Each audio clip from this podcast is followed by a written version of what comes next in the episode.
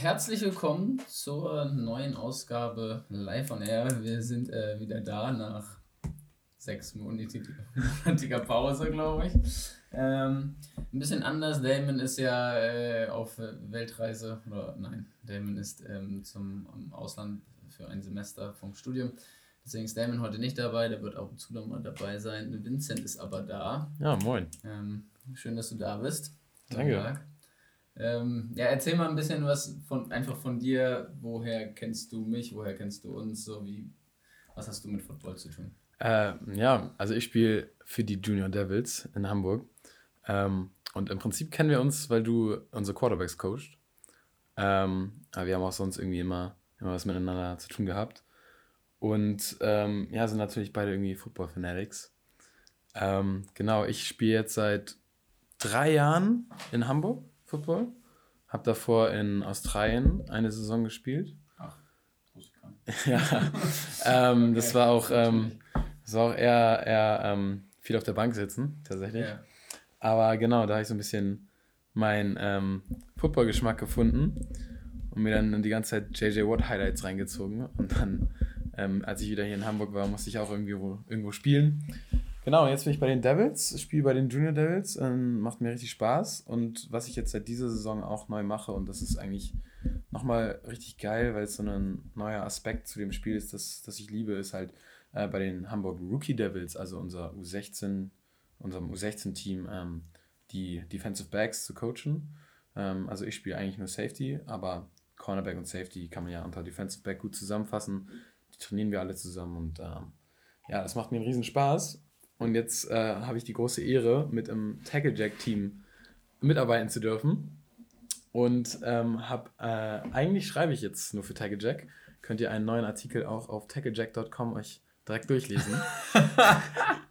direkt Werbung. Und ja, ich meine, wir sind ja, wir sind ja, wir ja, ja ist zusammen. Ja, ist ja Tackle Jack. Ähm, genau, und ja, jetzt bin ich hier als äh, Damon-Ersatz und wir schnacken einfach ein bisschen über NFL und was uns so Spaß macht, würde ich sagen. Jawohl. So genau, also Plan jetzt für, für heute und mal gucken, wie wir es dann die nächsten Wochen machen. Aber der Plan ist erstmal so ein bisschen über das zu sprechen, was gerade in der NFL abgeht. Ist ja gerade mitten in der Saison. Wir steigen also zum super Zeitpunkt ein. ähm, und dann haben wir uns überlegt, dass wir ein bisschen über ein bisschen in eine kleine Diskussion gehen wollen, was so die anspruchsvollste Position im Football ist. Und wie immer, lass uns einfach so ein bisschen auch dahin laufen, wo es hinläuft. Ähm, Genau, also NFL Weekly äh, oder was geht gerade in der NFL. Gestern, also wir nehmen jetzt am Mittwoch auf, Mittwoch 3. November, äh, gestern war die Trading Deadline in der NFL. Das heißt, ab jetzt können, kann halt nicht mehr getradet werden und Spieler können jetzt nur noch sozusagen von der Straße, also die Spieler, die jetzt, die jetzt, die jetzt Agent, ja, sagt man ja so from the streets. Ja. Ähm, also nur noch gesigned werden, wenn sie Free Agent sind. Ähm, genau. Der größte Trade, glaube ich, der stattgefunden hat, so, oder der bemerkenswerte war Von Miller. Ja, der von den Broncos ja. zu den Rams getradet wurde. Echt überraschend, ne? Man hat vorher nicht so viel darüber gehört. Ja. Also hätte ich, hätte ich jetzt auch nicht gedacht. Ich weiß, also er hat dieses Jahr, glaube ich, okay gespielt für seine Verhältnisse. Ich muss sagen, ich habe nicht so viel Broncos ja, also. Spiele gesehen, weil. Er ist jetzt, glaube ich, Anfang 30 und sie haben ja 2018 sich Bradley Chubb geholt. Ja. Im Draft. Aber der relativ ist verletzt gerade, oder? Ja, aber ich glaube, was, was mir dieses Gefühl so ein bisschen gibt, ist, dass die Denver Broncos, ähm, die ja eigentlich sogar teilweise als Playoff-Contenders dieses Jahr gesehen wurden, ähm, jetzt so ein bisschen die Saison aufgeben. Hab, das ist das für mich das Gefühl? Ja, ja doch, das, das war auch das Erste, was ich gedacht habe, als ich es gesehen habe. Ähm, so einmal, wie alt ist der? 32. Ja. ja, der ist 32 schon. Und ja, ich meine, dafür, das können wir einmal sagen, die haben einen Zweit- und einen Drittrunden-Pick mhm. in diesem, also im nächsten Draft bekommen. Ja. Ähm, schon, eigentlich starkes Value. Ja, auf jeden Fall. Also das ist schon, ja genau, Zweit- und Drittrunden-Pick dafür ist schon. Er hat einen, er hat einen ähm, Cap-Hit, also sein, das Geld, was er dieses Jahr den Denver Broncos ähm, quasi im Cap-Space kostet, sind glaube ich so um die 17 Millionen. Okay. Also da machen sie ja, auch nicht was frei für ja. im Zweifel eine kommende Offseason, in der sie ordentlich ähm, Leute sein wollen von der, von der Straße. Von der Straße. naja, also ähm, genau, aber das habe ich auch, also das, was du vorher gesagt hattest, das habe ich mir auch direkt gedacht, als ich das gesehen habe, ähm, die Benachrichtigung, dass Von Miller getradet wurde, dachte ich auch so, hm, okay, das war es jetzt für die Saison. Also die Broncos sind, glaube ich, 3 zu 0 gestartet, haben dann vier hintereinander verloren ja. haben jetzt wieder eins gewonnen, ne? Ja. Gegen halt ein schlechtes äh, Washington Football Team so. Und von daher sind jetzt 4 und 4, das heißt, man ist noch im Rennen um einen Wildcard-Spot in der AFC, aber also das, so der Move mm. fand ich so. Also ich finde es zu früh. Gerade, gerade, ja, natürlich. So, ja, das, das, ja. Man, hat nicht ja. so, man hat nicht so richtig das Gefühl, dass es so klappt, aber sie können ja Spiele gegen auf jeden Fall schlechtere Leute gewinnen. Und der Grund, warum ich es besonders zu früh finde, ist, liegt in deren Division. Ich meine, die ja, okay. Chiefs, okay. die Chiefs sind am struggeln. Ja. Die Chiefs sind, glaube ich, auch 3-4 oder 4-3. Nee, 4-4 jetzt. Also 4-4, ja. ja? Gegen die Browns haben sie gewonnen. Ähm, die, die was? Gegen die Giants. Oh, Jedenfalls. Chiefs haben Woche 1. Äh, genau, Woche 1 gegen die Browns gewonnen. Jedenfalls, ähm, die, die Raiders haben große Probleme. Wir müssen jetzt auch Henry Rux releasen, da können wir gleich nochmal drüber reden. Die, ähm, die Chargers sind am on top, äh, on top of der Division, aber so richtig ist da noch nichts entschieden. Darum fand ich es halt irgendwie ein bisschen zu früh. Aber muss es natürlich auch machen, wenn jetzt die Trade Deadline kommt. Ähm, sonst wirst du ihn dieses Jahr nicht mehr los. Ja. Obwohl, was ich glaube, also was ich finde, die Raiders sind eigentlich, sind ja ziemlich gut dieses Jahr. Ähm, ich glaube, die stehen, stehen die 6 und 2 oder 6 und 1, irgendwie so. Also die Raiders sind auf jeden Fall, führen, glaube ich, die Division an. Die Chargers sind Zweiter. Das heißt, du kommst nur noch über den Wildcard-Spot eigentlich rein. Ja, aber ich finde, bei den Raiders ähm, habe ich noch nicht so das Gefühl, dass sie es. Die Raiders sind halt, die können immer noch enttäuschen. So vom Gefühl her. Ja. Gerade jetzt ohne Rux. Der, okay, der die Raiders sind 5 und 2. Ja, und, und Rux ist so, der wurde jetzt ja gerade leider, also er hat echt Scheiße gebaut. Also leider, also. Naja, aber also er wurde ja, für, leider wurde, für die Raiders ja, ja. hat er Mist gebaut und wurde released. Ähm, und damit fehlt ihnen halt ein Receiver, der so schnell ist, dass er wirklich die Defenses dazu zwingt, eine ganz andere Art von Coverage zu spielen. Ja. Was natürlich nicht nur für ihn krass ist, weil er die tiefen ähm, Pässe alle ähm, da runterlaufen kann und den, der Defense wegläuft, sondern natürlich auch Möglichkeiten für andere Receiver, ähm, die dann in den ähm, Tiefen unter ihm ähm, die Pässe fangen können, weil eben die ähm, Fenster so weit offen sind. Eben diese Möglichkeiten, die bringt er denen und das fehlt ihnen jetzt. Ja. Ich, ich finde, ähm, bevor man jetzt die Raiders da sich da so sicher ist, muss man erstmal gucken, was können sie machen ohne Rux, ohne jemanden, mhm. der allen davonläuft. Und ich meine, sie haben jetzt auch einen neuen Interims Head Coach, nachdem sie John Gruden auch zu Recht ähm, gefeuert haben. Ja. Also bei denen brennt echt gerade irgendwie die Hütte. Ja. Äh, da ist mal interessant zu sehen, was er mit so einer Umstellung macht und was er, ja. Ähm, ja, wie er sich daran anpassen kann und ob eben diese Siegesserie, die sie gerade haben, so weitergeht. Ähm, genau, also deswegen, jetzt um nochmal zu ähm, den Denver Broncos zurückzukommen, du musst ihn wegtraden, wenn du ihn überhaupt wegtraden willst. Aber die Frage ist, ist das auch das finale Aufgeben der Saison? Ich hoffe nicht. Ich hoffe, sie haben eine Art Backup-Plan, weil die Division kann echt spannend werden. Ähm, und Teddy Bridgewater, mal, mal ist er da, mal nicht. Man muss vielleicht hoffen, dass er noch ein bisschen, noch ein bisschen sicherer wird. Ja. Also ich glaube, also ja, also meine Meinung ist äh, ein bisschen, bisschen anders, was das angeht. Ich glaube, die Division also klar, die sind jetzt nur anderthalb Spiele zurück, ähm, so vom Rückstand der Tabelle, aber ich glaube nicht, dass das eine Division was wird, einfach weil die Raiders eigentlich relativ gut spielen. Derek Carr spielt eine ziemlich krass, ja. also eine echt eine Bombensaison so und ähm, die Chargers so ein bisschen am Schwächeln gerade, aber die werden das Ding trotzdem. Die werden das Ding, glaube ich, auch machen. Und ja. dann hast du die Chiefs, so, das, äh, die Chiefs sind so, ja, also läuft dieses Jahr bisher noch nicht so dolle, aber es sind halt trotzdem die Chiefs so und das ist Andy ja, Reid und Patrick Mahomes. Also, dass es, dass es ähm, auf jeden Fall schwer wird und dass im Zweifel auch nicht klappen wird, glaube ich auch. Ähm, trotzdem sollten sie damit jetzt echt innerhalb der Organisation gesagt haben, okay, diese Saison ist durch, ähm, finde ich das für ein professionelles Footballteam ein bisschen, ja. zu, ein bisschen zu früh.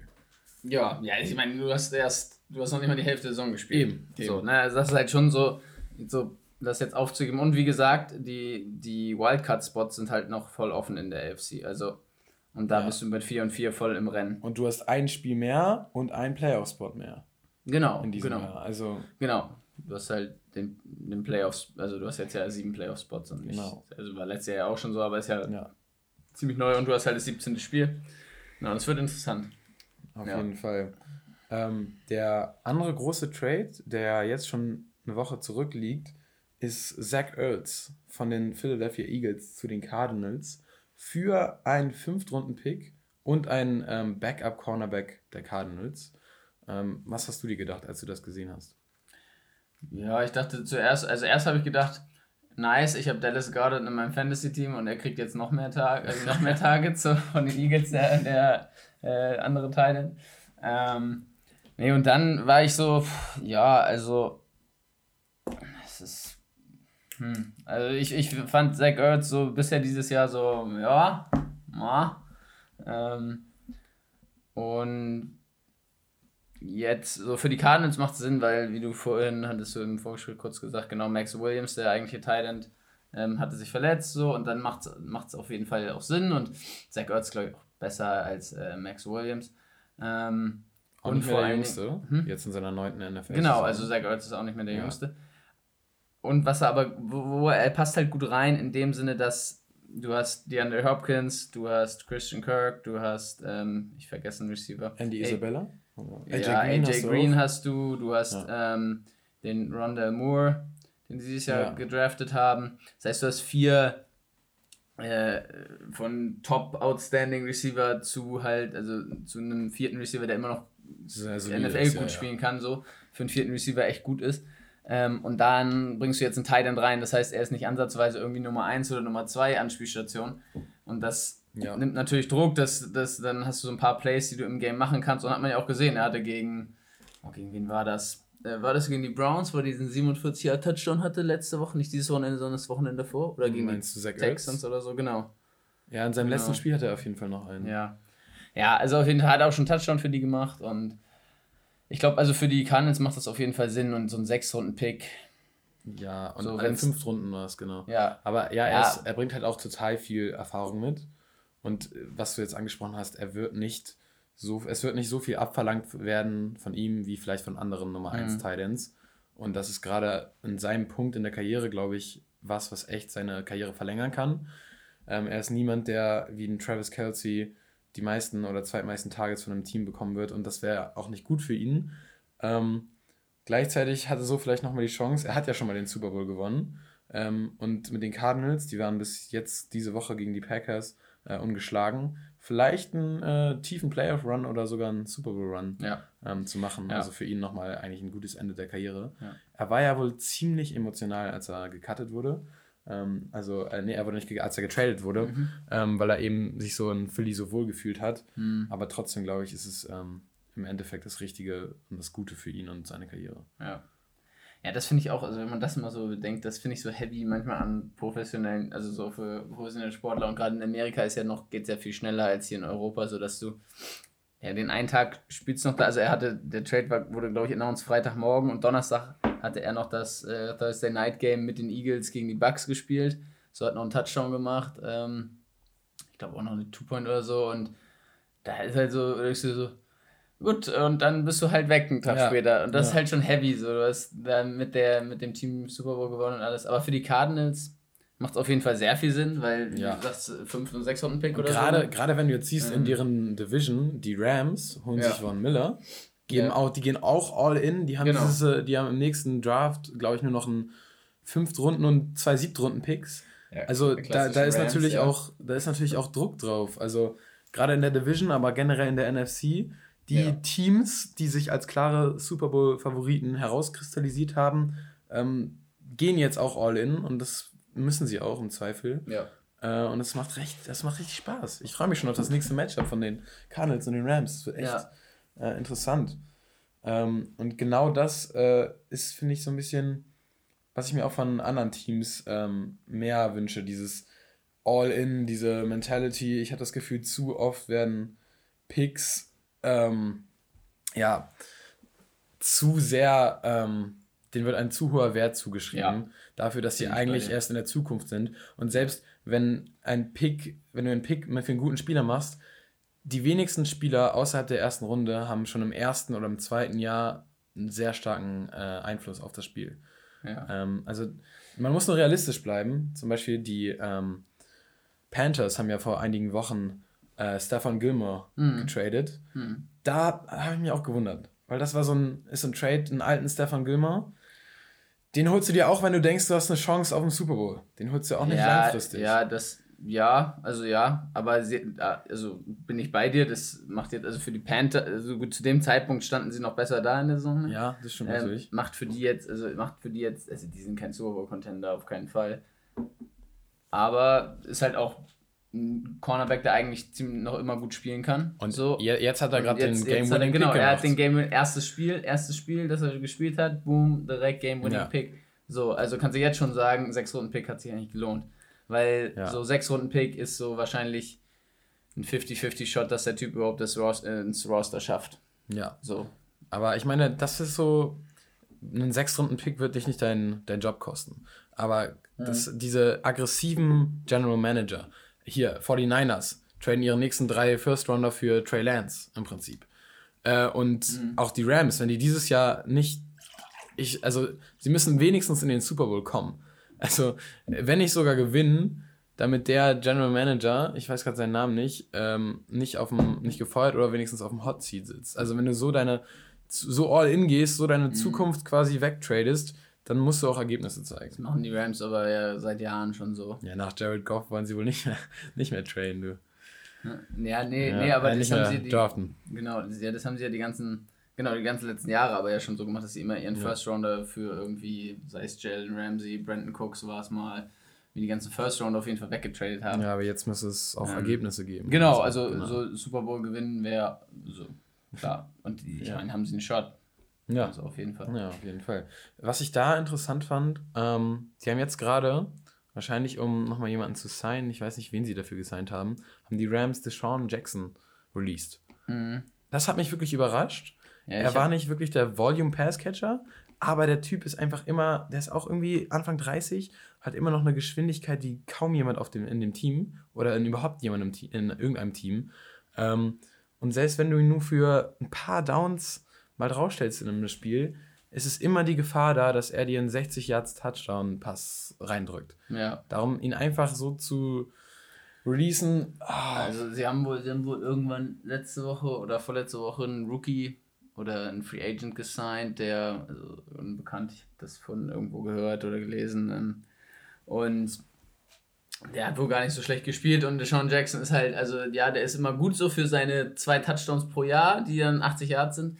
Ähm, aber ich habe das Gefühl, der ist auch dann immer irgendwann verletzt. So, ja. die Touchdowns kommen immer Anfang der Saison, dann verletzt er sich irgendwann, dann hat er Hemi oder sonstiges. Ja, also so. ich verstehe den Move normalerweise. Du mhm. möchtest einem Rookie den Platz geben, damit er sich developen kann, damit er dir zeigen kann, was er vielleicht drauf hat. Aber warum dann in diesem Jahr?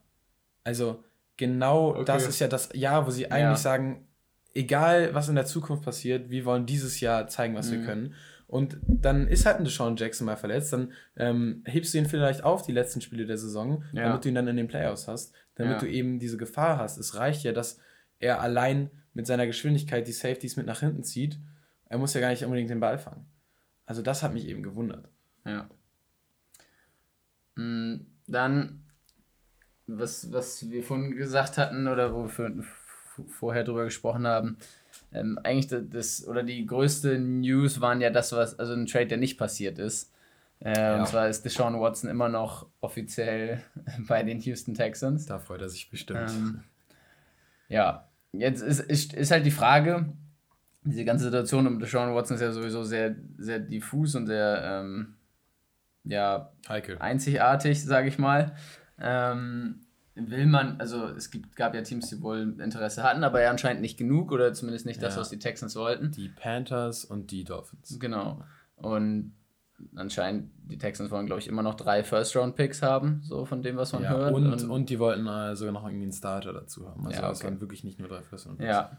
ja, und das Alles. ist halt, wie gesagt, wollten die anderen halt zu dem Zeitpunkt jetzt nicht bezahlen, wo ja eh noch nicht klar ist, ob er gesperrt wird, wahrscheinlich wird er gesperrt. Wenn ja, wie lange? Was ist überhaupt mit seinen, mit den, also mit den Anzeigen, die halt gegen ihn da sind und es laufen ja Ermittlungen gegen ihn. Ja. Ähm, und ich, ich, also man muss sich nur mal überlegen, möchte man so jemanden, also für so jemanden überhaupt traden?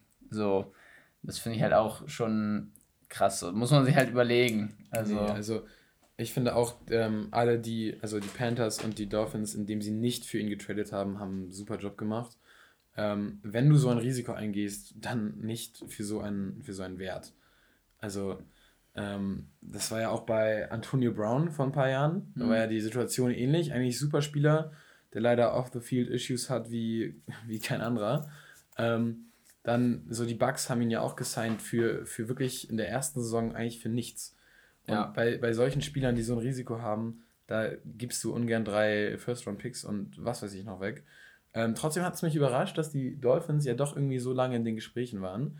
Die Panthers sind irgendwie schon vor zwei Wochen ausgestiegen.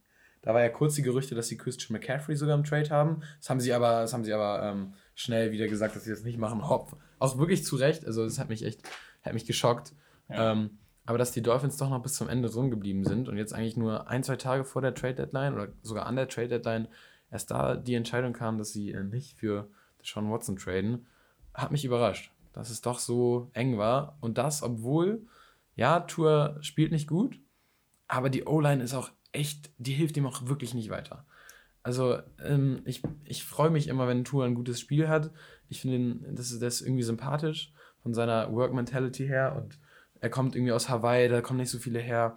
Ähm, und deswegen fand ich immer, habe ich insgeheim gehofft, dass nicht für, äh, dass die Dolphins nicht ihn ersetzen wollen. Haben sie jetzt auch zum Glück nicht gemacht. Aber dass sie trotzdem so lange drüber nachgedacht haben.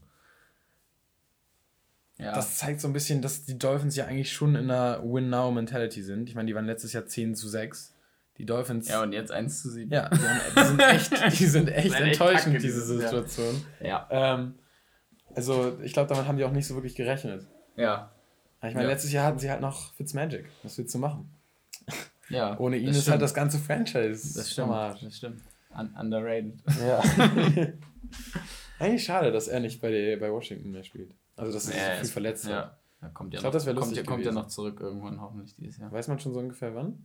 Also ich habe letzte Woche gehört, dass es noch ein paar Wochen hin sein soll. So, also dass es jetzt noch nicht wirklich abzusehen ist. So wie Washington spielt, wird es aber im Zweifel auch nicht mehr viel bringen. Ja, natürlich, nee, also nö, aber dann kann man sich das wenigstens mal, wenigstens ein bisschen spaßiger anzugucken. So, ja. und dann ja. mal ein bisschen mehr. Ein bisschen Swag reinbringen. Genau, ein bisschen mehr für die Routen kann man dann. Ähm, ja, und generell, wie gesagt, mit Deshaun Watson ist, glaube ich, also einmal steht, stellt man halt natürlich so, oder Teams und müssen so gegenüberstellen, so, okay, wie viel wollen wir investieren dafür, für das Risiko, das da ist, ne? Und zum anderen muss man sich halt die Frage stellen, will man das überhaupt und ist es überhaupt sozusagen, sollte man das überhaupt so denken und so versuchen aufzuwerten oder also, ne? Naja, das ist ja. Aufzurechnen, so, was ist halt schwierig, also ist, ich finde das eine ganz schwierige Frage irgendwie. Ja, aber das ist eigentlich eine Frage, die uns super zu unserer ähm, Diskussion später ähm, überleiten kann, nämlich wie viel wert ist dir ein, ein super Quarterback? Und was, mhm. für ein, was für eine Bedeutung hat der für ein Franchise? Mhm. Das, wenn der Sean Watson spielt, ist er in jedem Ranking ein Top 5 Quarterback mindestens. Ja. Also der, der ist echt da, er ist ein richtiger Gamechanger. Ja.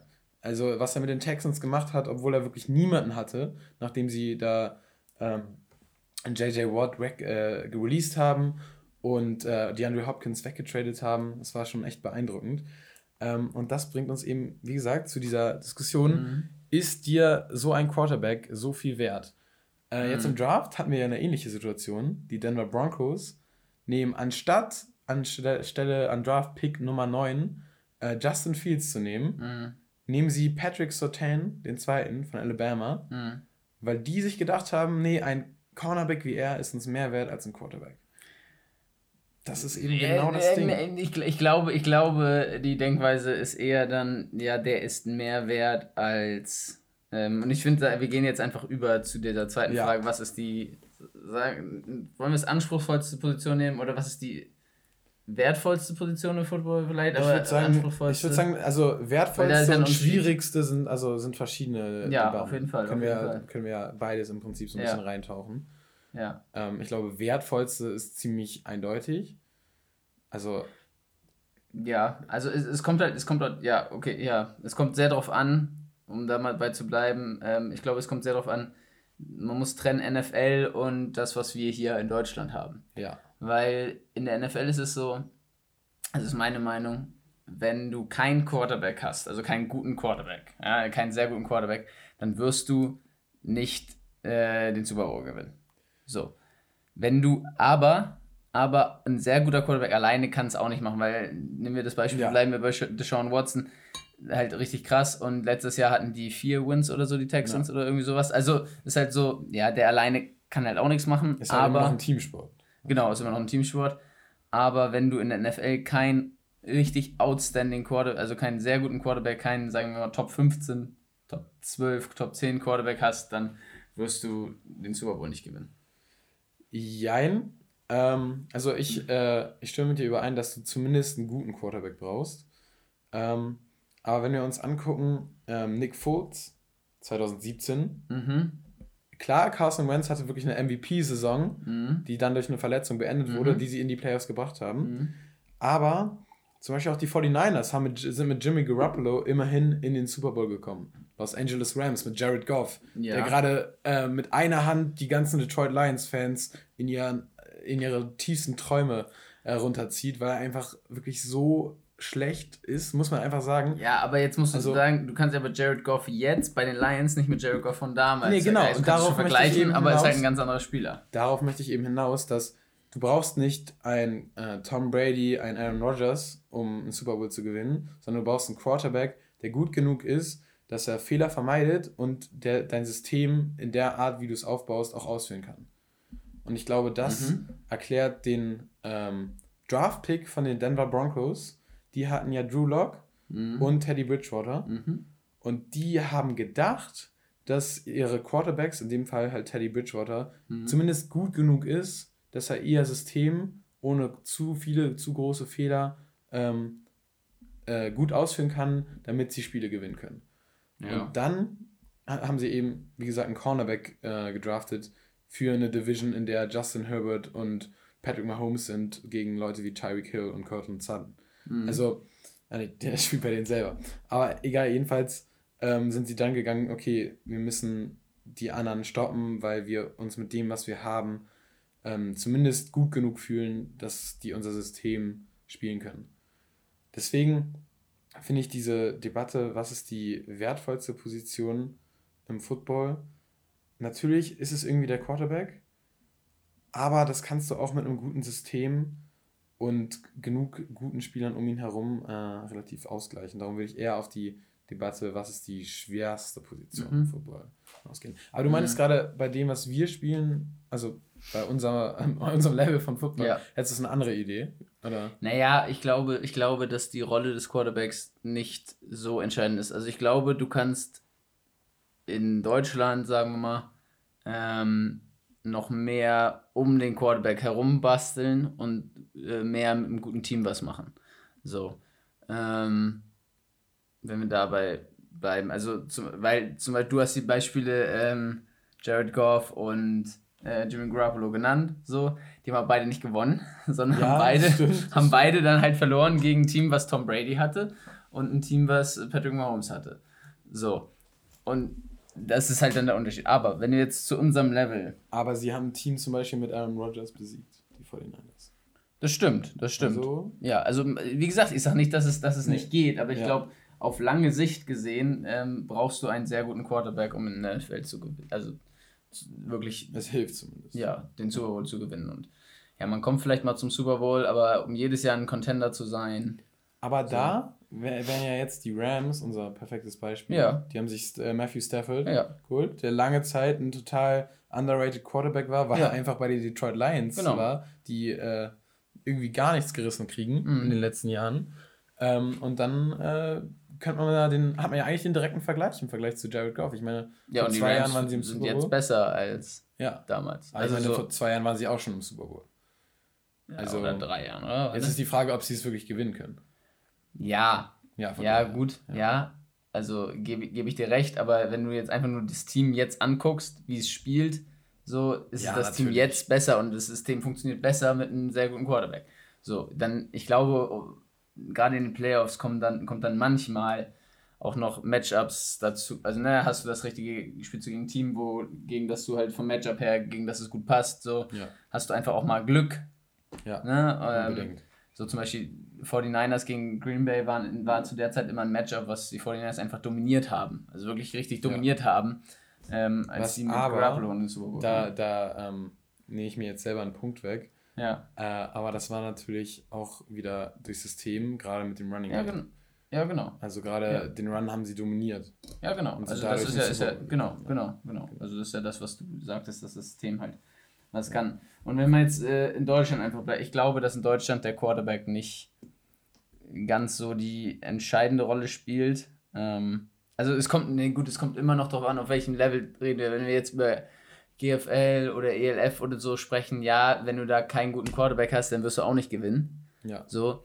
Aber ich glaube, du kannst gerade so, wie es halt strukturiert ist, ähm, mit halt, okay, Imports und man kann, wenn man jetzt theoretisch mit einem europäischen Quarterback und vielleicht sogar einem deutschen spielt, wenn die Vereine sich das mal trauen würden, ähm, dann kannst du halt zwei Imports auf den Skill Positions haben. Also wenn du es auf den Skill Positions, äh, ja meistens der logische Move halt, ähm, die, da die Import, Imports holst, so und das kann halt einen Unterschied machen. Also siehe ja. Schwäbisch Heil, die, ja. genau, die, die ganzen Jahre, jetzt ja auch und auch die Jahre davor mit Marco Ehrenfried, so, du hast einen richtig guten deutschen Quarterback und du hast halt dann aber zwei Receiver, die Amis sind, die dir einfach alles zerstören. So. Und ja. das hilft dann ja auf jeden Fall und so kannst du es halt dann aufbauen und so hast du eine Chance. Aber das ist halt alles Sachen, die sozusagen um den Quarterback rum gebastelt werden. Ich glaube, du kannst viel mehr noch, weil das Niveau eben nicht so hoch ist hier, viel ja. mehr mit Scheme machen. Du kannst viel mehr mit den Leuten drumrum machen. Ich glaube, ähm, hier in Deutschland kommt es vor allen Dingen noch viel mehr auf Athletik an. Weil du eben Leute hast, die Football spielen, weil sie zum College wollen und jeden Tag ähm, fünf Stunden auf dem Feld verbringen und noch ins Gym gehen und ihren ganzen Mealplan fertig haben. Und du hast Leute, deren das ist deren Hobby und die machen das halt, weil es ihnen Spaß macht, mhm. nehmen das aber sonst nicht so ernst. Ähm, und ich glaube, da, dadurch stimme ich dir zu, ähm, dass dadurch, dass ähm, Athletik oder beziehungsweise die Unterschiede in der Athletik noch so eine große Rolle spielen, ähm, in der NFL tun sie das auch, allerdings sind da alle auf so einem hohen Level, dass es echt nicht so groß ist wie hier, ähm, dass du dadurch, gerade durch so diese Spieler, die eben ihr ganzes Leben lang nur Sport gemacht haben, komplett jacked up sind, ähm, viel mehr ausmachen kannst. Oder eben durch eine O-Line, wo alle ähm, zwei Meter groß sind und 130 Kilo wiegen. Ähm, also das ist auf jeden Fall hier in Hamburg, ähm, merke ich das selber, wenn ich spiele. Ähm, die Gegner von uns, die ähm, eben diese Monster gerade in den Trenches, also in der O- oder D-Line haben, ähm, die diese Monster haben, die einfach athletisch von niemandem gestoppt werden können, haben schon mal allein dadurch, allein durch diese ein, einzigen zwei, drei Spieler so einen großen Vorteil. Ähm, weil egal wie gut deren Gegner sind, ähm, egal was für eine gute Technik die haben, die reine Kraft oder der reine Speed ermöglicht denen so viel und reicht häufig schon um Meilen aus, um eben ihr Matchup zu gewinnen, den Quarterback zu sacken, den Quarterback zu beschützen oder eben den DBs äh, wegzurennen oder die Linebacker zu überrennen. Ja. Ja, ich stimme dir zu. Also Athletik ist auf jeden Fall, ja, gerade weil halt, wie du am Anfang sagtest, die, so der Unterschied in Deutschland oder auf dem Niveau, auf dem wir spielen, so groß ist zwischen Leuten, die es halt hobbymäßig, sage ich mal, betreiben und Leuten, die es halt als Leistungssport sehen und da so rangehen, ist einfach der Unterschied so groß. So, und das merkt man. Die spielen dann auch alle irgendwie zusammen und dann, ja. Also das, das spielt auf jeden Fall eine Riesenrolle. Ähm, genau, aber wie gesagt, also, ich glaube halt Quarterback oder die Wichtigkeit der einer einzelnen Position ist in Deutschland nicht so hoch wie ja. in Amerika ist trotzdem mein, ja, also ist meine, meine Meinung. Ähm, Jetzt wollten wir eigentlich drüber sprechen, was ist die anspruchsvollste Position im Football? So, und du, du kannst ja mal einleiten dahin, wie bist du da drauf gekommen, weil das ist deine, deine Idee, so deine Frage, du hattest was bei Instagram gesehen. Genau.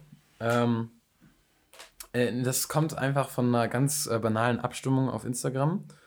Ähm, Im Prinzip nach dem Bracket-System alle Positionen mal gegeneinander, aus der Defense und aus der Offense. Es lief darauf hinaus, dass im Finale Quarterback gegen Defensive Back, also Cornerback und Safety mhm. stand. Und da haben irgendwie echt, echt viele abgestimmt. Das war ein großer Insta-Account. Und das Ergebnis war am Ende irgendwie 51% zu 49. Also echt okay. knapp. Für, für Quarterback. Okay. Also der kleine, der kleine Vorteil mhm. zum Quarterback gegenüber. Äh, und das habe ich, hab mich echt so ein bisschen gewundert, weil auch wenn ich selber Defensive Back spiele, hatte ich immer das Gefühl, so ja, Quarterback mit Abstand, mhm. so das Wichtigste, auch das Schwerste. Du musst mhm. an so viel denken, du musst so viel können, du hast so viele verschiedene Bewegungsabläufe, die du irgendwie machst. Und ähm, so ein guter Quarterback, der ist schon echt was. Also den findest du irgendwie, gerade auf unserem Level, nicht so oft. Ähm, und dann habe ich mal drüber nachgedacht. Und gleichzeitig ist es als Defensive Back natürlich auch total schwer, weil du ähnlich wie ein Quarterback in deiner Zone-Coverage zum Beispiel äh, bestimmte Reads machen musst und darauf dann eben reagieren musst, wie ein Quarterback, der den Ball dann irgendwo hinwirft. Nur die Schwierigkeit, die du als Defensive Back noch dazu hast, ist eben, dass du auf eine Aktion der Offense reagierst. Also, dass du quasi erst darauf warten musst und so lange alle Optionen, die du eben in deiner, mit deiner Responsibility hast, ähm, offen halten musst, bis du auf was reagieren kannst. Und es ist häufig schwerer, schnellig und, äh, schnell und richtig ähm, auf was zu reagieren, meiner Meinung nach, als ähm, eine bestimmte Aktion selbst auszuführen. Jetzt im direkten Vergleich Receiver gegen Cornerback. Der Receiver läuft halt eine Route, die er schon vorher weiß. Im Zweifel hat er, wenn es ein bisschen ähm, ein krasseres System ist, hat er irgendwie noch zwei Möglichkeiten auf seiner Route, aber das war's. Äh, und äh, im Gegensatz dazu muss ein Safety lesen, okay, was macht die O-Line was macht der Quarterback? Ich habe hier zwei Receiver. Wenn der rausläuft und der andere rein, habe ich den und den spiele ich von dieser Seite und so weiter. Und diese Reaktion eben, du musst ja blitzschnell reagieren auf den Ball, der kommt. Aber vorher musst du erstmal nochmal in deinem Kopf dir überlegen, welche Reaktion ist überhaupt die richtige auf die Aktion, die die Offense gerade macht. Mhm. Ähm, und gerade wenn man das auf die NFL überträgt, wo Systeme so kompliziert sind, Defensiven und die Defensive Schemes, ähm, so viel von den Spielern abverlangen, finde ich äh, die, die Abstimmung und das Ergebnis eigentlich gar nicht so überraschend im Nachhinein. Ähm, weil gerade äh, ein guter Cornerback, wenn der einen Receiver richtig aus dem Spiel nehmen kann, ist das eine Monsterleistung. Und sowas hat man seltener als ein Quarterback, der mal hier und da ein gutes Spiel hat und dadurch auffällt. Mhm. Okay. Äh, und das sieht man zum Beispiel jetzt gerade an dem, an so Jalen Ramsey. Also viel dir ein Jalen Ramsey wert ist und er ist ja wirklich ein großer Teil dieser Rams Defense. Ähm, also der kann ja echt ganze Receiver oder ganze Hälften wirklich aus dem Spiel nehmen. Da kommt kein Pass an. Äh, und das, obwohl er eben der Reaktionär ist und nicht der Aktionär. Mhm. Ähm, also grundsätzlich finde ich, was man, was man halt vergleichen kann. Erstmal sind, wie gesagt, so beide Positionen, also wenn wir jetzt bei Quarterback und DB bleiben, treffen Entscheidungen. So. Ja. Also oder müssen Entscheidungen treffen. Und das sind, glaube ich, die.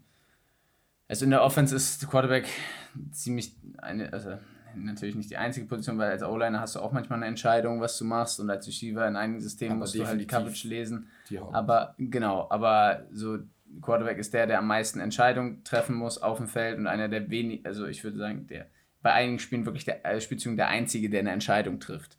So, und in vielen Systemen, gerade, ich finde immer so, NFL ist immer noch was anderes, ähm, aber gerade auf unserem Level oder hier in Deutschland ist so, ja, also wie, in wie vielen Systemen müssen die Receiver wirklich Coverages lesen? Wie so.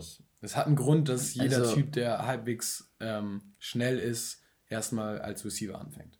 Weil es erstmal das genau, Simpleste ist, um anzufangen. Genau, es ist, ja, also es ist zumindest, zumindest vom, für den Kopf her, sage ich mal, ja. dass das, äh, was, wo du nicht so ein riesen, also natürlich in, in, Feinheiten und so auch und wenn du nachher, also um ein guter Receiver, also so ich sag mal, die ja. richtig guten Receiver, die sind halt auch vom Kopf her richtig gut. So, du wirst ja. auch, auch in Deutschland wenig wenig Receiver irgendwie finden, die auf einem hohen Niveau spielen oder in ihren Teams die besten Receiver sind, die einfach nur jedes Mal stumpf ihre Route genau gleich laufen. Das wird nicht passieren. Es also, sei denn, sie nicht. sind athletisch total überlegen. Aber, das ist aber selbst, aber selbst dann, also selbst dann, ja, also aber selbst dann glaube ich, ist es nicht so. Also wenn ich wenn ich an die denke, mit denen ich gespielt habe, so und die besten von denen, ähm, die waren natürlich athletisch einmal richtig gut die waren aber auch vom Kopf her so, dass ja. die, die, Routen an Coverages oder an Leverages von DBs und so angepasst haben und wussten, wie, wie müssen sie releasen gegen was. Oder Natürlich gibt es keine Position im Football, wo du nicht nachdenken musst. Ich glaube, als Quarterback hast du da schon mal mehr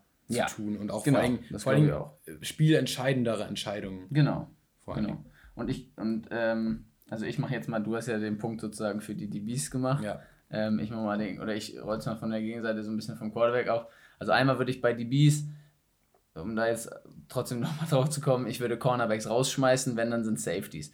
Weil als Cornerback du, du ja, konzentrierst, das, das du, spielst, ich, ja. du spielst maximal drei, maximal drei Receiver, wahrscheinlich eher sogar zwei, auf die du gucken musst. So. Ähm, dir ist wahrscheinlich eine O-Line und eine Defensive Front so ziemlich Lade. Also klar, natürlich, ich weiß, das hat Einfluss auch darauf, ne, je nachdem, welche Front du spielst, welche Coverages spielst oder spielen kannst, auch bei den Blitzen, welche Coverages du spielst, alles gut. Verstehe ich schon. Ja, aber zum aber Beispiel die, die Run-Fits von Cornerbacks sind ja relativ einfach. Eben. Also, also, also so, genau, genau Run-Fits von Cornerbacks ja. sind ja in den meisten Systemen einfach nur, ich muss meine Outside behalten, das war's. Genau. So, ähm, von daher ist es ja eine Position, die sehr von, ich sag mal, Athletik dominiert ist und eben nicht davon äh, von großer Spielintelligenz und Kopf. So. Naja, aber gerade jetzt vor allem auf unserem Level, also in der NFL, gerade mit den rotierenden Coverages und Fake-Looks, die du gibst, hat ein Cornerback ja auch häufig ähnliche Aufgaben wie ein Safety oder spielt eben eine Safety-Rolle von der Cornerback-Position oder mhm. so. Ähm, also ich sehe deinen Punkt, aber mhm also ich, dann würde ich einfach mal bei unserem Level ja, sozusagen. Ja, würde ich, würde ich jetzt auch erstmal machen. Ja. So, dann äh, Safe, so, also wenn dann ist es der Safety, weil der muss auch, ne, der muss einen Überblick haben, so, ähm, der muss das alles sehen. Erstes Argument für einen Quarterback ist, ein Quarterback muss viel mehr callen als ein Safety wahrscheinlich. Also einmal, einmal glaube ich, dass die meisten Systeme schon so sind, dass die Offensive-Systeme komplizierter sind als defensive Systeme. So, Allein weil, also in der Defense callt ihr euer, äh, callst du Personal, du callst, wenn drin ist ein Blitz und du callst eine Coverage. Und eine Motion, ja. Aber das ist ja I. Das ist ja simpel. Ja, aber ja, okay, in ja. Shift, wenn ihr shiftet ja. irgendwie, ne? So, als, als Defense meine ich. Also, achso, ja, wenn wir auf die Offense eben reagieren. Genau, genau, ja, dann, das genau. ist ja aber erstmal, ich sag mal, im Huddle callt ihr Personal. Ja. So, auch wenn es eigentlich Personal musst du ja noch nicht mal callen, so, weil du siehst ja, wer, also hast ja den Personal im Huddle eigentlich. Ähm, also du callst Personal, du callst gegebenenfalls einen Blitz und eine Coverage. So eine Offense callst du theoretisch, dann nehmen wir Personal auch mal mit rein, obwohl es auch halt nicht callen musst, du stehst, hast ja die Leute im Huddle stehen. Du callst aber eine Formation, du callst ein, gegebenenfalls eine Motion, du callst in einigen Systemen eine Protection, du callst das Play an sich, dann callst du vielleicht noch einen, ne, den, den callst du auf jeden Fall den Snap Count also in vielen Sachen. So, und das sind halt alles Sachen, ne? Dann hast du meinetwegen zwei Plays, wovon du eins rausschmeißen musst. So. Dann geht das nächste, du gehst an die Line of Scrimmage, dann entweder du, du weißt, du musst den Pre-Snap angucken, okay, wie stehen sie? Und du musst halt die, die ganze gesamte Defense guckst du ja an. So klar, als, Defense, als Safety guckst du ja auch die, zumindest die Formation der Receiver an und adjustest gegebenenfalls die Coverage, klar. Aber als, als Quarterback so gucke ich ja, ich gucke Cornerbacks, ich gucke Safeties, ich gucke Linebacker und ich gucke auf jeden Fall auch die Line, ich gucke nach Blitzen, so. Und ich muss halt dann schon überlegen, okay, welche Seite gefällt mir besser? Wenn es jetzt, ne, sagen wir mal, es ist ein Pass, welche Seite gefällt mir besser? Beim Run muss ich gucken, okay, können wir den Run laufen oder nicht? So. Und dann, also das sind schon die nächsten Entscheidungen, die ich treffe. Dann, meinetwegen, wenn du RPOs hast, manchmal ist es eine Pre-Snap RPO, dann muss ich vor dem Snap gucken, okay, laufe ich oder werfe ich? So, Pre-Snap die Entscheidung treffen. Und dann nach dem nach dem Play, nachdem das Play losgeht, ist es eigentlich okay. Dann ist es relativ ähnlich, würde ich sagen. Okay, ich treffe meine Entscheidung basierend auf dem, was ein anderer Spieler macht. So, ne? Also das ist ja Post-Snap-Read, ist ja als Quarterback reagierst du ja auch. Ja. Du bist, bist ja genau, wie du halt sagst, ne? ähnlich wie in der Defense. Du bist ja nicht der Akteur, du bist ja der, ist das Reakteur, das Wort? Ich glaube schon. Ähm, genau, also du bist ja derjenige, der reagiert und nicht der, der agiert. So. Das heißt, da ist es sehr ähnlich. Aber, und jetzt kommt nämlich der, der Skill noch dazu, würde ich sagen, der das Ganze nicht so, also noch schwerer macht. Du musst jetzt auch noch den Ball werfen. so. Und Football ist halt so, also ich finde es so geil und ich finde es so einen guten Sport, weil das eben so, weil so detailliert ist und das muss alles genau passen. So, und du hast den Moment Zeit, wenn du das verpasst und den Ball zu, den Moment zu spät wirfst, dann ist es incomplete oder es ist Pick. So. Das heißt, es muss alles stimmen. Das heißt, diese Feinheiten sind halt riesig und das fängt halt klar, ne, auf jeder Position gibt es die Technik, die gemacht werden muss, aber ich glaube, dass also den Football zu werfen ist immer noch eine der anspruchsvollsten Sachen im ganzen Sport. So. Weil, weil ein Football zu werfen halt einfach von der Bewegung her schon mal, ein Wurf ist sowieso schwierig, weil irgendwas über Kopf passiert. So ist generell, würde ich sagen, Wurf schwieriger als etwas zu schießen zum Beispiel oder einen Tennisschlag auszuführen, wo das Ganze auch nicht über Kopf passiert, weil du einfach, wenn es unterhalb des Kopfes passiert, von der Stabilität her im Rumpf und alles ist es einfacher, das zu halten. So, und das einfacher zu koordinieren, das Ganze. Ähm, das heißt, du bist über Kopf, das macht es schon mal anspruchsvoll. Dann hast du dieses Ding, dass dieser Ball ja nicht wie ein normaler Ball ist. So. Wenn du einen normalen Ball so doll werfen willst, wie du, oder ja, so doll werfen willst, wie du kannst, so dann ballerst du das Ding einfach drauf. Ja. So, und der Ball fliegt schon, der fliegt ja, der Ball rotiert ja ganz normal, wenn es ein normal runder Ball ist. So, da passiert ja nicht viel.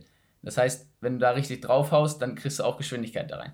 Wenn du beim Football richtig draufhaust, hast du immer noch dieses Problem, du musst halt, alles muss dann, ne, wenn du richtig hart werfen willst, muss alles halt schneller passieren, alles muss halt ne, kompakter passieren, die Abfolge muss richtig bleiben und du hast dieses Ding, du musst auf dem Handgelenk so locker bleiben und am Ende diesen Spin reinkriegen.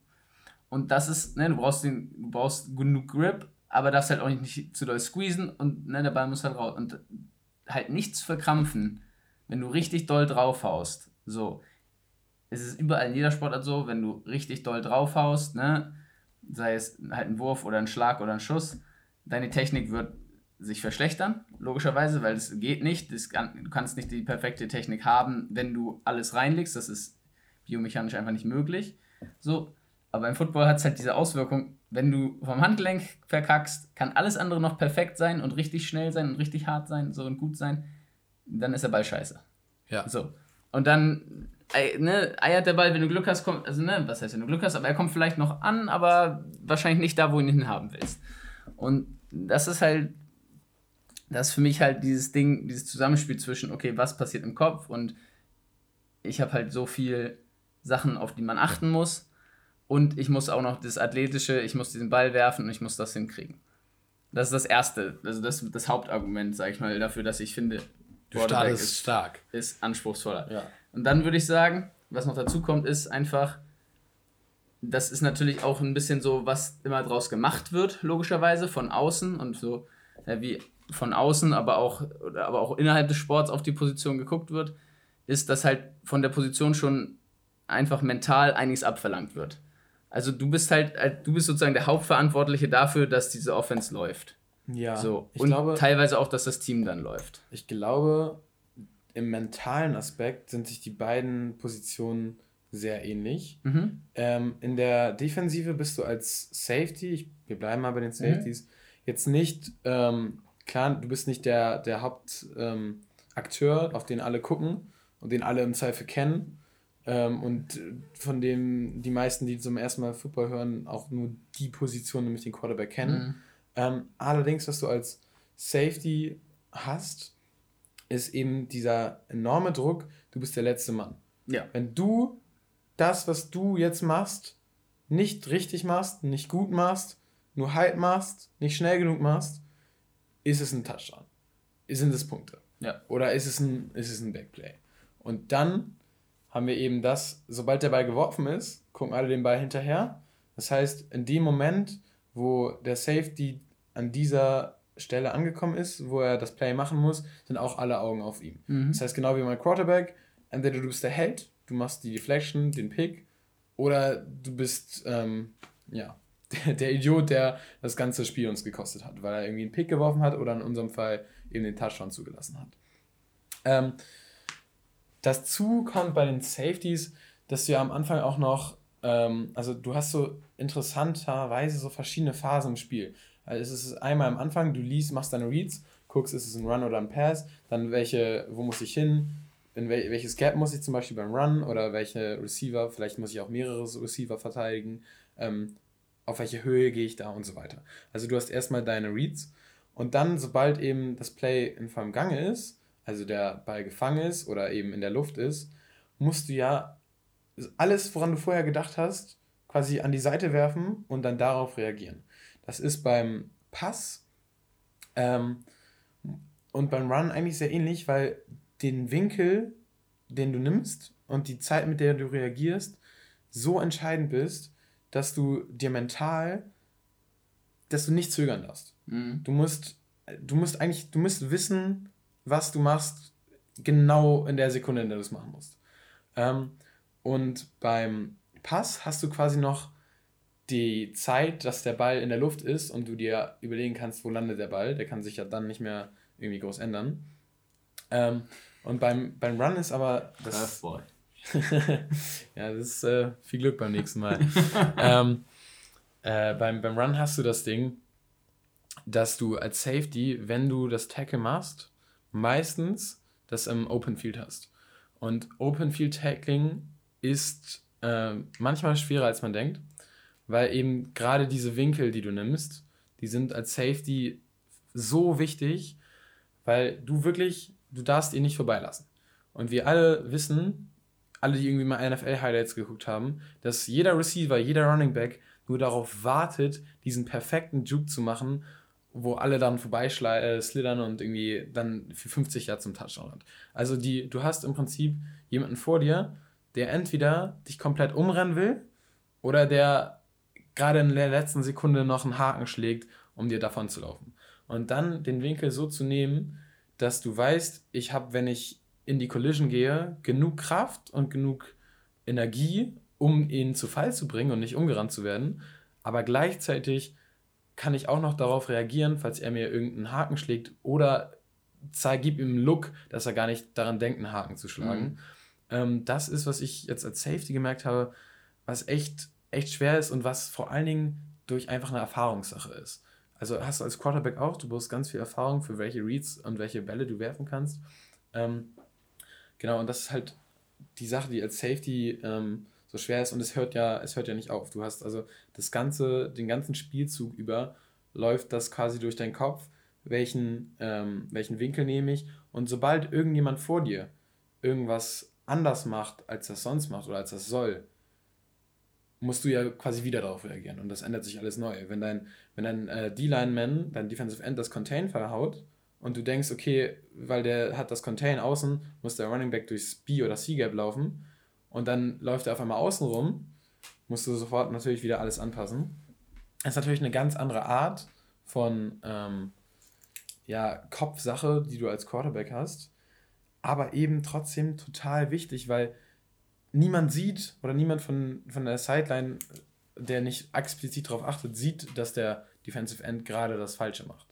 Sondern mhm. was sie sehen ist, ein Running Back, der am Receiver den ähm, Safety juckt oder ein Running Back, der an der Seite vorbeiläuft und alle sehen nur, dass der Safety, weil er eben vorher einen anderen Winkel genommen hat, ihn nicht kriegt und dann heißt es, ja, Mensch, hättest du mal, hättest du mal das Tackle gemacht. Ja.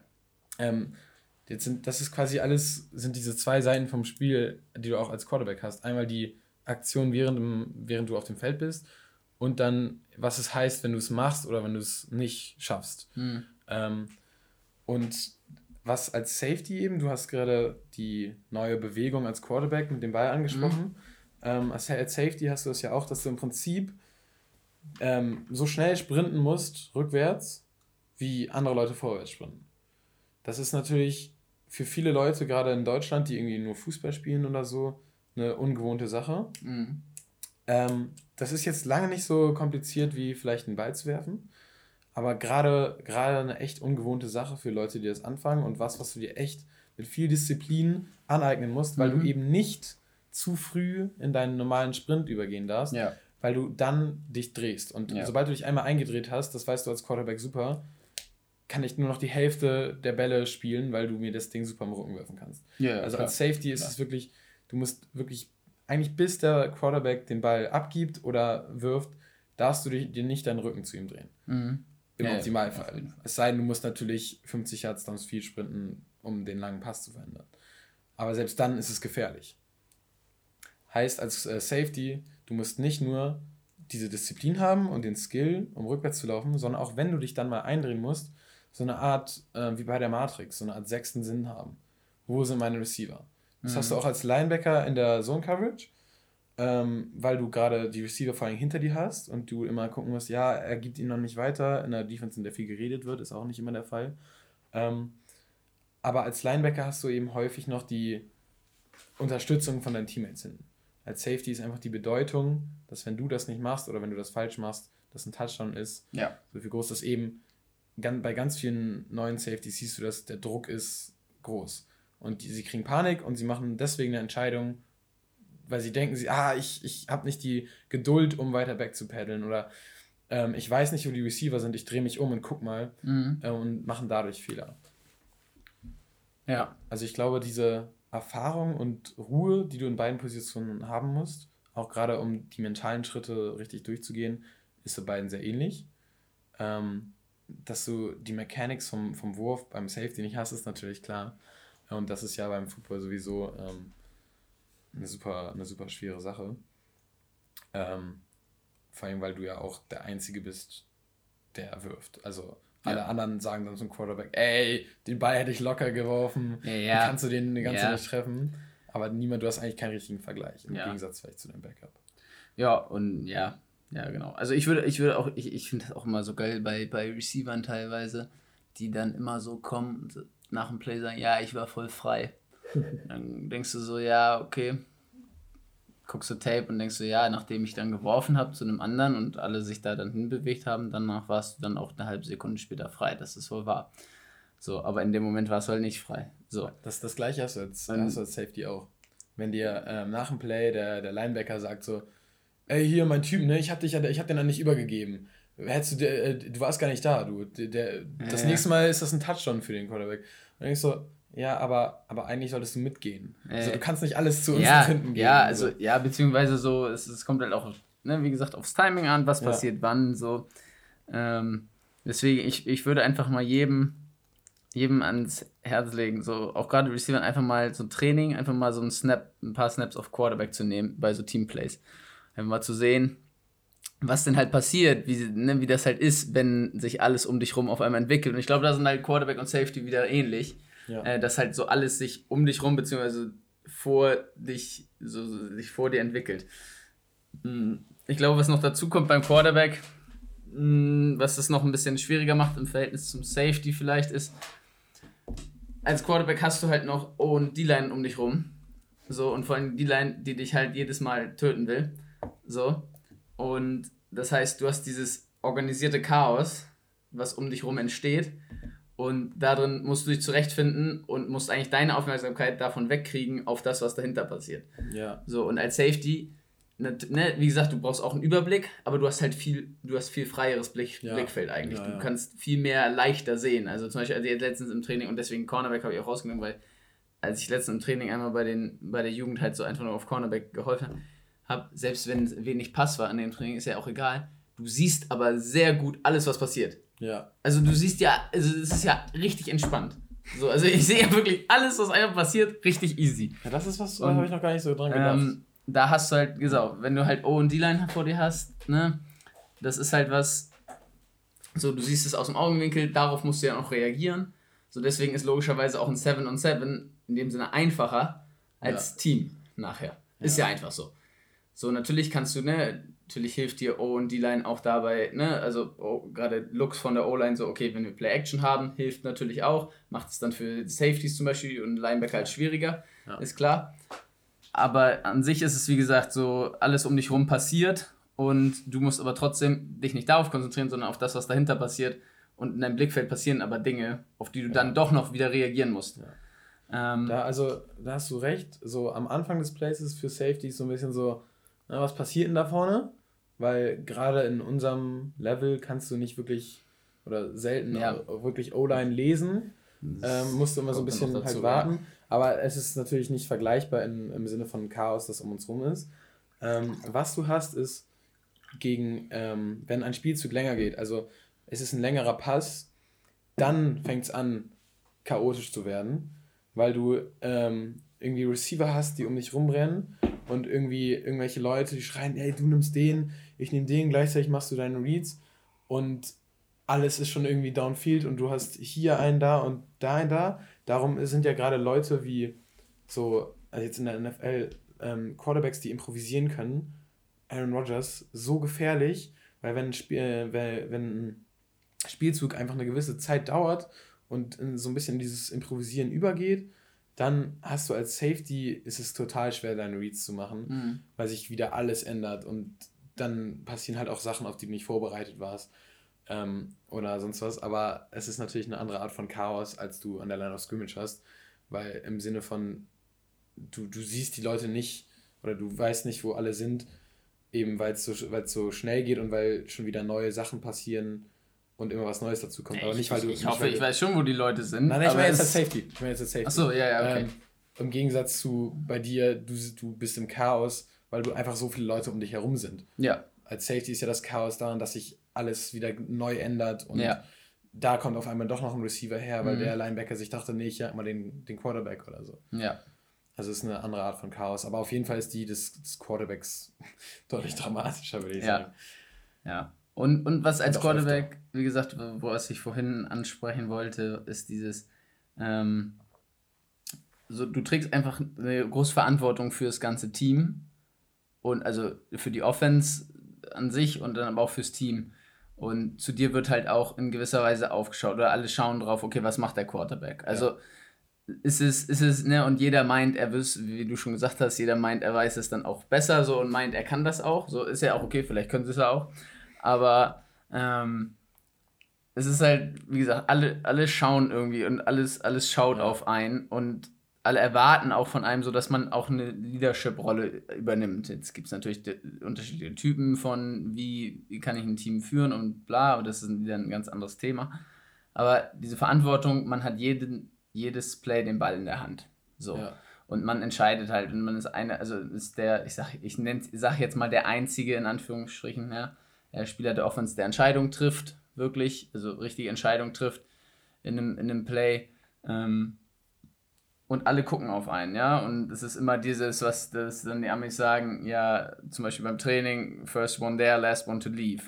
So. Ja. Also damit mit, mit Quarterback, also Quarterback, ich, also ich normalerweise mag ich es immer nicht, wenn Leute oder wenn Leute das sagen, weil es immer so cheesy klingt, aber es ist halt nicht so eine Position, also man spielt nicht Quarterback, sondern man ist Quarterback. So, das klingt total dumm und ja. aber, aber, aber auf einem gewissen Level und mit einer gewissen Ernsthaftigkeit, so ist es halt schon irgendwo so. Ja. Also wenn man, wenn man das halt nicht nur macht, weil man irgendwie Bock hat, mal einen Ball zu werfen, so, sondern halt irgendwas auch erreichen will, dann ist es schon so, dass da viel reingeht. Ne? Aber gar nicht, ich will dir da gar nicht irgendwie, also ich stimme da mit dir mhm. zu, ähm, aber das schließt so ein bisschen den Kreis zu dem, was wir am Anfang besprochen haben, nämlich dass es, glaube ich, auf unserem Level dann doch nicht so darauf ankommt oder nicht so stark darauf ankommt, weil du eben auch auf anderen Positionen Leute hast, mhm. zu denen das Team aufschaut und auf die das Team, auf denen das Team beruht. Mhm. Und wenn die Leute zum Beispiel sich verletzen oder so, wie wenn, wenn in der NFL sich der Starting Quarterback verletzt, ist, sind alle Fans so, oh, scheiße, mhm. was passiert mit unserer Saison? Das kannst du hier bei unserem Quarterback auch haben. Das haben wir ja eben besprochen, mit denen, dass auch andere Spieler eine größere Rolle haben auf unserem mhm. Level. Also das kann mit denen quasi genauso passieren. Mhm. Oder ähm, wenn, wenn unser Top-Receiver ähm, noch eine extra Einheit reinhaut, wenn das so der Leader des Teams ist, was du ja auf unserem Level, wie gesagt, halt auch von Leuten außerhalb des Quarter, der Quarterback-Position hast, ähm, kannst, glaube ich, auch einen großen Impact darauf haben, wie sie spielen und wie sie sich außerhalb des Spielfelds verhalten. Ja. Ich glaube, in der NFL trifft es auf den Quarterback nochmal mehr zu. Aber wie wir, ja, also wie wir jetzt einfach, auch jetzt wiederholen wir uns auch wieder, wie wir es halt einfach die ganze Zeit sagen, bei uns ähm, ist es oft der Quarterback, aber es kann eben auch jemand anderes sein. Mhm. Ähm, nee, aber jetzt so ein bisschen, ähm, ich habe ja diese, diese Debatte quasi schon äh, reingeworfen, weil ich es einfach interessant finde, dass obwohl diese beiden Positionen ähm, eigentlich komplett unterschiedlich sind, im, wenn man sie sich anguckt, ja doch von der Bedeutung und von der Mentalität sehr ähnlich sind. Mhm. Und ich glaube, wir können uns beide äh, darauf einigen, das geht jetzt zu deinen Gunsten, mhm. das Quarterback, dass das Quarterback äh, schon anspruchsvoller ist. Ja. Ähm, aber allein diese ähm, Debatte und äh, darum, wer übernimmt welche Verantwortung mhm. in seinem Team, also jetzt Offense Defense, mhm ähm, finde ich, find ich jetzt gerade halt um diese beiden Positionen sehr spannend. Ja. Und auch irgendwie passend. Auf ja. eine komische Art und Weise ja. natürlich. Ich auch und, und gerade jetzt, also ich habe ich schon immer gedacht, okay, es gibt äh, relativ viele Parallelen so zwischen den Positionen, so Quarterback und Safety. Und gerade jetzt, so, wo du das halt alles sagst und mal aufziehst, halt aus so einer Sicht auch von einem, der das auch spielt, ähm, finde ich es noch mehr. Und ich habe schon immer gesagt, so, also wenn ich mal eine andere Position, also wenn ich mir eine Position vorstellen könnte, die ich spielen würde, so, auch wenn ich eigentlich nur Quarterback spielen will, so, aber sag, okay, habe ich jetzt keinen Bock mehr drauf und ich will irgendwie mal Defense spielen oder so, dann wäre Safety. Ja. So, weil es einfach dieses, okay, ich muss das Spiel auch lesen, es ist halt relativ viel gleich, ich, es hat mit ja, Übersicht zu tun. So, das ist halt immer, es ist, für mich reizt mich mehr als einfach nur tue ich den ganzen Receivern wieder. Es klingt immer so, als wäre Receiver eine Scheißposition, ist es du, aber. Du sitzt nicht. hier mit einem DB zusammen, wir können Receiver trashen, nee, solange nein, wir wollen. Nein, das finde ich super. Ich kann meine Receiver ja nicht trashen, das geht ja nicht. Nein, also Receiver hat natürlich, also jede Position im Football hat ihren Anspruch und ja viele Positionen sind komplett underrated. So zum Beispiel, also wo wir jetzt die ganze Zeit über Quarterbacks gesprochen haben, so ohne O-Line, so ja. ist ein Quarterback einfach nichts. Ja. Also es ist einfach so, du kannst ohne deine O-Line einfach nichts ist machen. Ist als Safety so. so, wenn deine D-Line gar keinen Druck bringt, Eben, hast du auch dann kannst, du, kannst du auch nichts machen. Ja. So, also es hängt alles miteinander zusammen und man ist auch immer auf alle auch, auch angewiesen. Aber wie gesagt, das sind, würde ich sagen, die Positionen in ihrem jeweiligen Teamteil, ne, also Offense und Defense, die halt ähm, am meisten Übersicht erfordern ne? und am meisten, sagen wir mal, Spielverständnis. Irgendwie. Ja. Ich glaube, Mittellinebacker auf einem gewissen Level in Deutschland, weiß ich nicht, habe ich das Gefühl manchmal. Also, ja. bei, also bei ich glaube, in der NFL kannst du ein gutes Argument also, dafür machen. ja, ich glaube auch, wenn du in Deutschland, wenn du in Deutschland richtig gut bist, so auf Mike, so, dann ja. kannst du auch richtig das Spiel verändern. So, aber ähm, da gehört, also auch wenn du mental richtig ja. gut bist, also ich so zum Beispiel, ja. ich glaube so, so Niklas Gustav, mit dem ich damals so in Junior Level zusammengespielt habe, das war halt schon, der war halt auch so einfach, der wusste halt, was bei den Gegnern abgeht. So, ja. ne? Und ich glaube auch zum Beispiel Hamid ist, glaube ich, ähnlich gewesen als Spieler. Ähm, so vielleicht nicht der athletische Freak, aber halt vom Kopf her, der wusste, was passiert und wusste, was kommt. So und ähm, das finde ich, also reizt mich einfach mehr als sage ich mal, Receiver zu spielen, wo, wo ich habe meine Route und ja, ich muss das ein bisschen anpassen und sicherlich habe ich immer ein geiles, auch ein 1 gegen 1 gegen meinen Corner oder einen Linebacker, ja. je nachdem. Ne, beim Release und selbst wenn es Zone ist, spiele ich ja eigentlich gegen ein oder zwei ja. Spieler. So, das hat auch Todes seinen Reiz.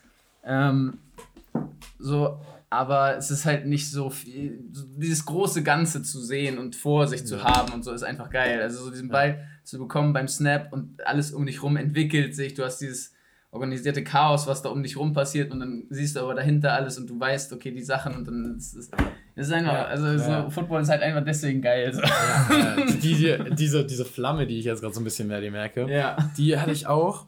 Das hat bei mir ein bisschen gedauert, weil am Anfang wollte ich eigentlich immer Cornerback spielen, weil ich dachte, da kriegst du, kriegst du mehr coole Interceptions und was weiß ich. Ah, okay. Weißt du, ich, ich hatte nicht so eine Idee, was es ist und dann wurde ich halt irgendwie auf Safety gestellt ähm, und habe erstmal so ein bisschen meine Zeit gebraucht damit. Äh, dann habe ich aber äh, im Jugendländerturnier, der, was war das, U19 oder 18, vor äh, 2019, habe ich gegen, habe ich, achso, 17, ja, habe ich gegen ähm, Alex Honig, TCU-Commit mhm, mhm. von den Schwäbischer Unicorns mhm. damals gespielt. Der hat für, was war das, Bayern oder? Nee, Baden-Württemberg, genau, ähm, gegen uns gespielt.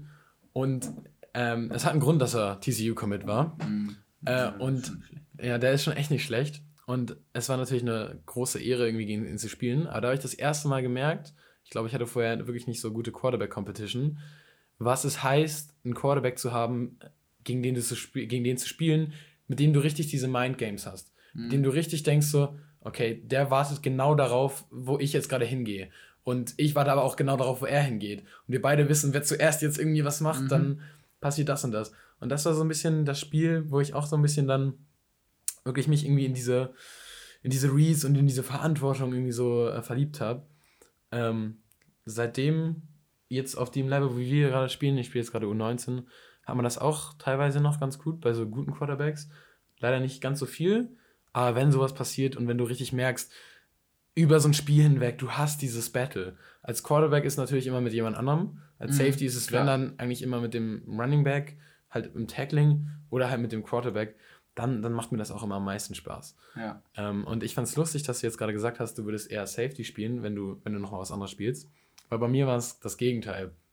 Also ich habe mir, ich habe jetzt letzte Saison angefangen, weil wir eben da auch total dünn waren in unserem mhm. Team, äh, Running Back zu spielen. Und das war wirklich genau der Gedanke, ich will einfach stumpf ah, ja, in jemanden okay. reinballern. Ja, okay, okay, und ob es jetzt in der Pass Pro ist und ich mir, ja. mir einen D-Liner cutte oder ob ich in, mit dem Ball in den Midlinebacker reinrenne. Ich will einfach so dieses Ballern, weil so geil so diese Cam Chancellor Highlights auf YouTube sind, wie der Receiver komplett zerstört. Ja. Ähm, wenn du Safety spielst und nicht auf einem Level wie ein Cam Chancellor mhm. bist, dann kannst du einfach viele von diesen Hitsticks nicht machen, auch wenn sie theoretisch da wären, weil du weißt, ich darf das Tackle nicht verpassen. Mhm. Und ich muss jetzt sicher spielen. Ich kann nicht blind reinrennen und einfach versuchen, jemanden aus dem Leben zu schallern, weil eben zu viel auf dem Spiel steht. Ja. Und das hat mir so ein bisschen gefehlt. Ja. Wenn du, wenn du so ein, wenn so ein, ähm, ja, wenn du als das als Safety ist immer das Geilste, wenn der Outside Receiver ins Slant läuft auf deine Seite mhm. und der Quarterback denkt, er könnte das in das ähm, Fenster zwischen dem Cornerback und dem Safety reinmachen und du als Safety nur zwei Schritte in die richtige Richtung machst und den Typen mhm. wegballerst. Aber das hatte ich mir, hat mir so ein bisschen gefehlt. Man will ja auch, man, man spielt ja Football, um so ein bisschen ähm, ja, was rauszulassen und ein bisschen ähm, Leute umzuschallern. Und deswegen habe, wollte ich dann so Running Back spielen, einfach um, weil es halt irgendwie was ganz anderes ist. Ja. Ja, interessant. Ja, okay. Interessant zu wissen. Ich glaube, das ist ein guter Abschluss für, für die Diskussion auf jeden Fall. Und, äh, ja, hat mir aber Spaß geil. gemacht, echt. Ja. Ja, das war, das war echt cool, das äh, passt gut. Ja. Ähm, und normalerweise habe ich immer so, die, so eine Frage der Woche äh, immer gehabt. Ich weiß nicht, wenn du die Podcasts gehört hast, ob das. Ähm, Heute also nicht? Du, doch, ich, ich hätte eine. Uh. Und die Frage ist, ob du sie haben willst oder nicht. Ja, hau sie raus. Okay, meine, meine, meine Frage war, ich, ich weiß es für mich die Antwort, was ist der beste Wochentag? Der beste Wochentag? Ja, was ist der beste Wochentag? Boah. ähm, ähm, also als Footballspieler sagt man natürlich Sonntag. So. Ja, jetzt für dich, für dich persönlich, einfach mal so, du bist ja jetzt nicht nur Footballspieler, du ja. bist auch Schüler und äh, War. jetzt, ja, warst. Schüler. So, ähm, aber genau. Nee, okay, dann ist eindeutig der allerbeste so, Wochentag. Du bist Jugendlicher. Ja, nee, es ist, es ist eindeutig, es ist Samstag. Ja, richtig. Weil, weil du kannst reinfeiern, du kannst ausschlafen, genau. aber du kannst auch abends noch feiern. Genau. Und du kannst raus schlafen. Ja. Also besser geht's nicht. Ja. Ja also nicht, nicht, nur, nicht nur was Feiern angeht, sondern einfach so, ich finde, so dieses, du hast nicht dieses, also ich gehe zum Beispiel, ne, also klar, ich studiere so und arbeite und du hast, du hast, ich gehe super gerne in die Uni und also wenn es in der Uni dann ist, so und ähm, bin auch gerne ne, am Arbeiten in der Schule und gehe auch super gerne zum Training, aber du hast halt dieses, du hast, kannst am Abend mit ne, Freunden oder Freundinnen oder so chillen, so, so eigentlich so lange du willst, gefühlt. Ja so dann hast du halt einfach einen freien Tag, wo du weißt, der nächste Tag ist auch noch frei. Ja. Das heißt, dieses Gefühl ist halt viel entspannter. Das ist ich. ja das Gemeine am Sonntag. Du hast genau, eigentlich einen freien genau. Tag, aber du kannst ihn nicht genießen, weil, ja, du, weil du weißt auch nicht, da ist nicht frei, genau. Ja. So, aber du kannst dann samstags auch, ne, also wir haben das jetzt im, über, über den Sommer und vor der Saison, vor unserer Saison immer gemacht, dass wir uns samstags getroffen haben mit Spielern von, von Herren und geballt haben, also jeden Samstag einfach.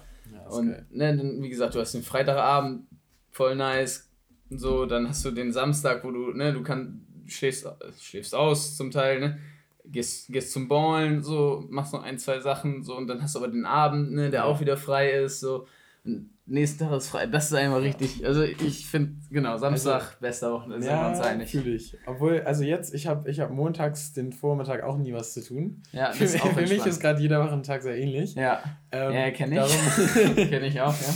Darum, ähm, ich auch immer, also im Prinzip ist es nicht ein Wochentag, sondern einfach Sonntagabend ab, ist jetzt 18 Uhr wegen Zeitumstellung? Oder? Ja, diese Woche ist wieder 19 Uhr, weil die Amis stellen diese, diese Woche um. Ja, also dann und dann halt bis morgens um 4 Uhr.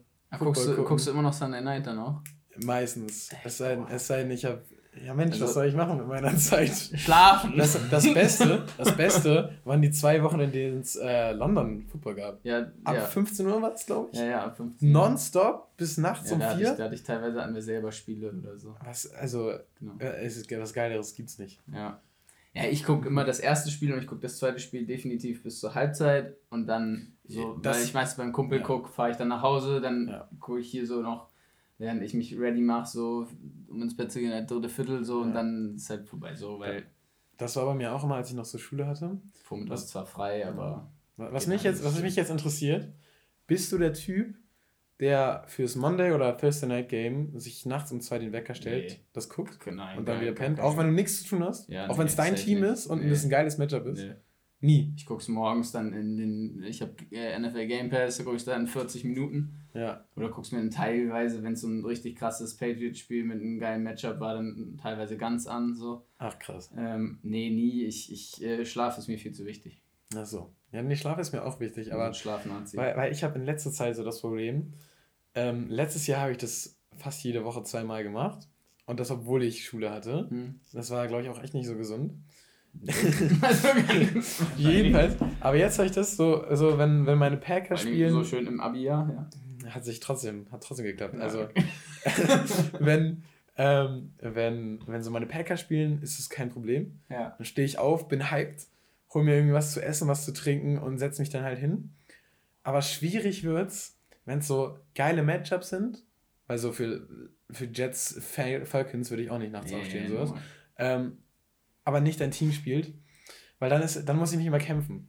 Also dann ist halt so, meistens schaffe ich dann so die erste Halbzeit mit Glück. Mhm. Und dann ist halt diese Halbzeit so gemein, weil du denkst, das ist eine Viertelstunde. Und eigentlich willst du die ganze Zeit pennen, weil das ja. Spiel ist so, es ist zwar geil, ein geiles Spiel, aber wer gewinnt, juckt dich jetzt auch nicht so. Und dann diese Halbzeit überstehen, das ist echt auch noch eine mentale, ja. mentale Schwierigkeit. Ich habe den Super Bowl erst einmal ganz geguckt, glaube ich. Boah.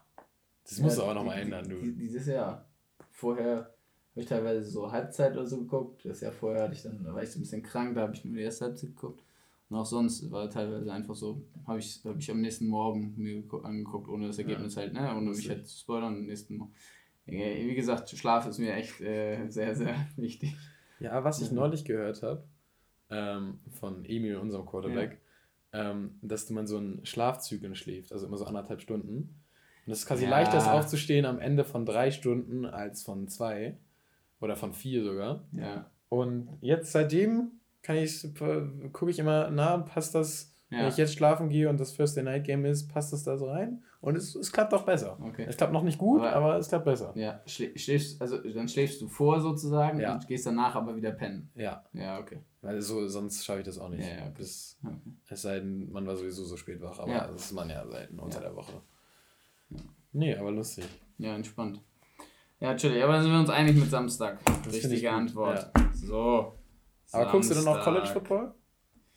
Ähm, ich bin gar nicht. Ich habe kein, ich hab kein, ich hab kein Fernsehen, muss ich sagen. Also ich habe so. Nur, ich habe halt nur, ne, äh, über, über ja. YouTube oder Game Pass oder sonstiges. Also nee, ich gucke so. momentan eigentlich, also die, die, letzten so zwei, drei Jahre ich gar kein College. Vorher so ein bisschen ab und zu mal, aber. Hast du ein Lieblingsteam? Nö, ja, ich mag, also ich, wenn dann wenn dann so Big Ten, sag ich mal, favorisiere ich so ein bisschen. Ich finde find, äh, Penn State eigentlich fand ich immer ganz cool, ja. einfach so. Ähm, ansonsten, ja, nicht so wirklich. Ja, Alabama, LSU, ne, also die gucke ich gerne, logischerweise ja. so. Ähm, auch wenn es da jetzt, nee, also Alabama nie so wirklich ist eigentlich jetzt Lieblingsteam, LSU so ein Alabama bisschen. Alabama und die Patriots so. sind halt einfach vom Gefühl die gleiche Mannschaft. Ja, ja, ja. Die haben schon den, ja, das gleiche Gefühl. Den, den gleichen Vibe, so ja, meinst du. Ja, ja, grundsätzlich, also, also ich verstehe schon, warum Leute College sein. gucken, so, aber ich denke auch immer so, also so Leute, die sagen, College zu gucken ist geiler als NFL, nee, ist nee, es nicht. Nein, weil weil nicht. nur die besten Spieler aus dem College spielen in der NFL. Also das Niveau ist einfach viel besser in der NFL. So, und ja.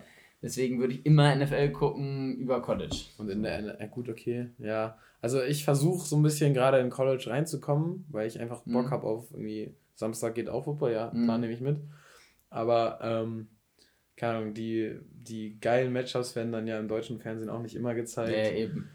Und ja, Oklahoma äh, habe ich immer noch gerne. Oklahoma fand ich geil, als Baker Mayfield da noch war. Außerdem muss ich so, um so das, die, das deutsche Kommentar zu hören, muss ich schon echt Bock auf das Spiel haben.